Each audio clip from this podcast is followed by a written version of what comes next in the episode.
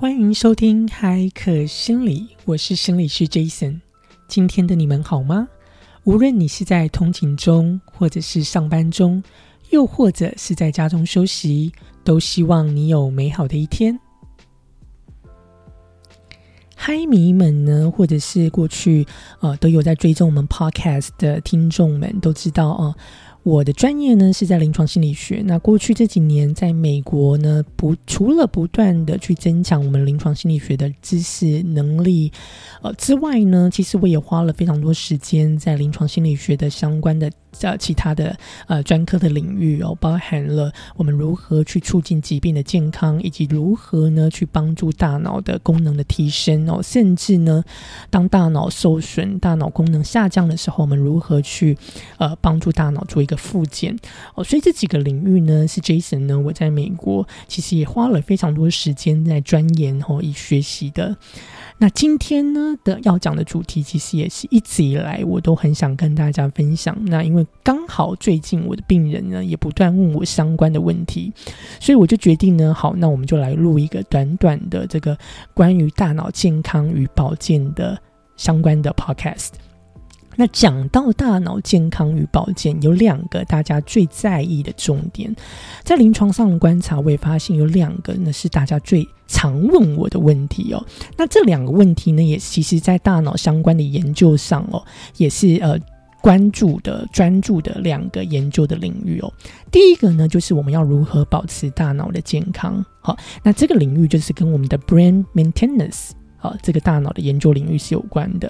第二个呢，就是，诶，如果呢，我真的得到了所谓的大脑的疾病，比如说阿兹海默症，或者呢，我大脑的这种衰退、衰老的这些退化症状，我要如何将这些症状、这些退化的现象对我的生活的影响减到最低呢？这个概念就是跟我们研究领域里面的 cognitive reserve 的概念是有关的。那今天我们不是要去谈这个研究，呃，过去的发现或是研究的这个概念哦，因为呃，的确有点复杂。今天我们要来讲讲，其实这两方面的能力呢，其实呢，我们是有机会去增强的。也就是第一个，我们要如何保持大脑的健康。第二个呢，就是我的病人呢，最近有一个病人哦，他因为呃经过多次的这个脑部的中风哦，那特别呢，他的中风的位置哦，血管栓塞的位置是在他的颞叶哦，颞叶也就大脑这个储存记忆相关的脑区的这个呃血管的阻塞。那所以呢，呃，他转借给我，主要就是呃，希望我帮助他去去提升他的大脑认知的功能之外，也就是帮助他降低这些大脑受损后对他生活影响的这些冲击。那在这个治疗训练的过程当中呢，他就跟我提到，其实一直以来他都很担心一件事情哦，就是他的爸爸呢有阿兹海默症，那他爸爸的这个家人们也都有阿兹海默症的遗传哦疾病史，所以他就很担心会不会某一天这个阿兹海默症真的也发生在他身上哦，所以呢，他问我的问题就是，诶，如果我真的某一天真的阿兹海默症发病了。那我要如何？我有没有可能将这个大脑这个疾病，这个阿兹海默症对我大脑退化的这个症状，能够把我的生活功能影响降到最低？好，大家听到这个问题可能会觉得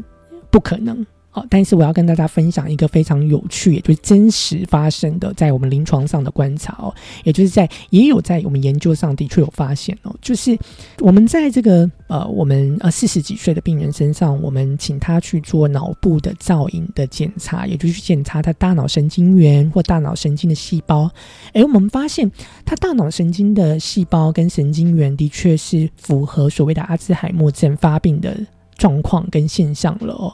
但是呢，有趣的是，他在生活上的认知功能的运作跟表现一点影响都没有。所以呢，这是实际上是真的有可能发生。那这些人到底为什么可以这样呢？到底要怎么做才能够将这些大脑退化的症状对我们的生活功能的影响降到最低？甚至这些大脑退化的疾病对于他的大脑认知的功能的表现，好像也没什么影响。那到底要怎么做到呢？今天呢，就要跟大家呃聊聊这个美国在专门研究大脑的衰老、大脑阿兹海默症疾病的呃非常知名的两位研究学者哦，分别是宾夕法尼亚大学的 Dr. Michelle Brown 跟呃哥伦比亚大学的 Dr. Yakov Stern。啊，他们两个提出来关于大脑的这种呃认知功能提升哦，预防衰老跟减低阿兹海默症风险的呃概念呢，提出来的 model 哦不谋而合。所以今天就要来跟大家讲讲这些很重要的，在你日常生活当中能够做稍微的改变，就能够有效的去减低阿兹海默症的风险，也能够有效的去提升你的啊大脑的健康跟维持我们大脑的健康。第一个呢，要跟大家分享的就是所谓的 exercise，就是运动。维持这种身体的 physical activity，那运动呢？特别是要做哪种的运动呢？哈，那呃，这两位学者呢，Dr. Dr. Brown 跟 Dr. Stern 提出来的就是你要做所谓的 cardiovascular exercise，就是心血管相关的运动，也就是这个运动能够有效去提升你的心跳。哦，那大概是什么样的运动？也就是中等强度的心血管运动哦。每周呢，大概进行一百一十五分钟左右，所以一天呢，你就大概，呃，我通常会建议我的病人每一天大概是要二十五分钟到三十分钟的运动哦。那你一周就可以达到所谓的一百一十五分钟的中等强度的心血管运动。那很多人就会问我的病人，通常问我啊，到底我要怎么知道我的运动是符合中等强度？好，这里呢提供大家一个很简单的一个测试的方法，我们叫做 Talk Test。所谓的 Talk Test 就是谈话测试。谈话测试意思就是，你这个运动，当你在做这个运动的时候，你的气喘的这个程度是能够让你在边做运动可以边说话，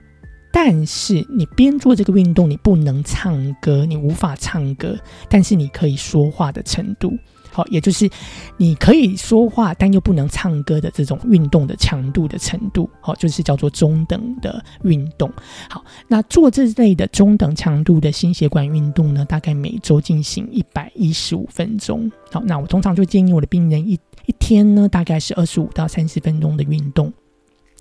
好，那第二个要跟大家建议的呢，就是。健康的饮食习惯，哦，也就是这些饮食呢，是有效去增强我们大脑的健康哦。特别是哪些饮食呢？那最近呢，在研究上，我们呃经过了非常多的研究，我们发现所谓的 Mind Diet，Mind Diet 就是 M I N D，呃，这个呢，这个饮食呢，就包含结合了地中海饮食跟跟 Dash Diet，就是翻译成中文，我查了一下，叫叫做德叔饮食。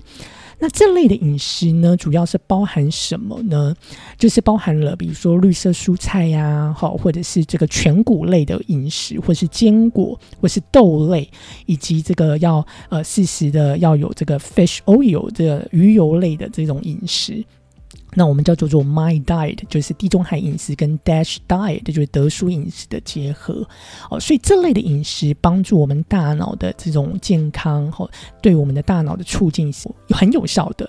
嗯，我的病人就会问说：“可是因为我工作的关系啊，或者是我真的平时我没有这么多时间去准备这些饮食，或照着这些饮食的规则去走，真的对我的生活来讲，真的不可能做到。”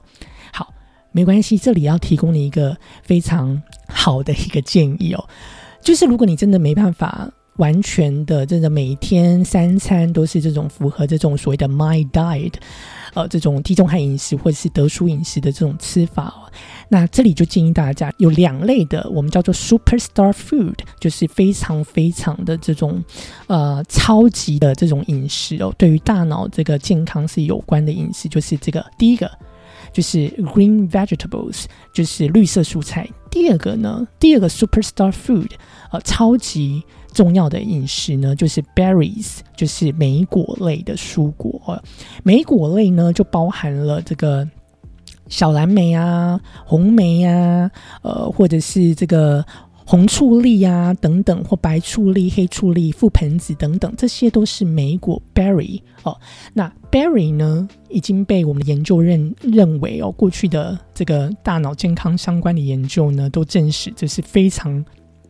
对于我们大脑健康是非常棒的这个食物，我们叫做 superstar food 哦，就是 berries 跟呃 green vegetables 就是绿色绿色蔬菜哦，所以建议大家，你只要呢把这几类的这种呃食物。尽可能的把它结合在你的三餐当中，哈，你不一定要每一餐一周的饮食，你不一定要每一餐，然后都非常符合这种所谓的这种大脑健康的饮食。你只要就是比如说，你可能吃完某一餐，你就加入吃一些莓果类的饮食，那这就是能够加入一些对大脑有效的健康的饮食在你的三餐当中，其实就很够了。好。那这就是比较简单的生活形态的改变。好，那接下来讲的第三个很大的重点呢，就是我们要 engaging learning，就是呢投入在一些学习新事物。这学习新事物的概念不是。要你去呃，比如说现在你已经呃步入中老年，你可能退休了你当然不可能再去学校上了一门很专业的，比如说呃呃 computer science 电脑工程相关的课，或者是上了一个非常学术的课，这个不太可能做到哦。但是呢，你要维持对于呃新事物的学习、新的事情的学习哦，或者是呃去接收一些新的资讯、新的知识哦，在过去你可能不知道的事情，要去。敞开心胸去学习一些新的东西哦，不管这个学的东西是简单或难哦，只要你能够去接触学习一些新的事情，这都对我们大脑刺激、干大脑的健康、呃，促进认知功能的表现是有很有效的。好，所以建议大家呃。可以呢，去接触一些新事物，好，试着学习一些新的东西。那过去的研究，最新的研究，其实我们也发现，呃，学习一个新的语言，也是一个非常棒，能够维持我们大脑健康跟促进大脑发展的一个有效的策略。哦，所以或许大家也可以去尝试学习，每天去学习一个新的语言，然后记记一个新的语文单字等等，哦，这些都是非常棒的一个策略。那第四个要谈跟大家谈的就是所谓的降低你的生活压力，好，跟促进你的情绪的健康，好，也就是心理健康哦。因为我们发现了呢，心理健康或是生活中的压力、心理压力、情绪的调节能力，其实对我们的大脑的影响也是非常有关的哦。特别是近几年，我们越来越多的研究的确都发现，心理的健康、压力好的一个。高低其实是对我们的大脑的一个维持健康是很有影响的一个因子。好，最后就要跟大家谈谈了，就是关于睡眠，好，就是 sleep，所以也会鼓励大家要有良好的一个睡眠哦，良好的睡眠的品质和睡眠的这个。状态哦，因为我们最新越来越多的研究也都发现了呢，其实影响我们大脑健康哦。另外一个会呃影响我们功能的表现，大脑功能的表现就是我们的睡眠哦，睡眠的品质、睡眠的状态哦。所以如果你有睡眠的问题，其实也很建议你去寻求一些帮助哦，改善睡眠对我们大脑健康来讲也是非常重要的。所以呢，Dr. Stern 跟 Dr. Brown 提出来这五个很大的呃，关于我们生活形态的改变，对我们大脑的维持保健跟健康，以及降低未来如果某一天你真的得到了所谓的大脑相关的疾病，阿兹海默症。你是有机会能够将这些呃症状对于我们生活功能的影响降到最低的。好，那希望你呢能够在你的生活当中去做一些生活的改变，那就能够去促进我们大脑健康。好，希望你喜欢今天这一集，非常的简短，但是呢我们提到非常有效的促进大脑的方法，希望你能够喜欢，也期待与你在下一集的相遇。为了维护保密原则，我们会将个案的故事内容修改或移除可辨识的资讯。如果分享中有提到任何临床上的处置或介入，这只是经验分享与观察，所有的内容不能代替专业的医疗建议、诊断与治疗。如果你有特殊心理相关的医疗需求，仍建议你寻求专业人员的协助。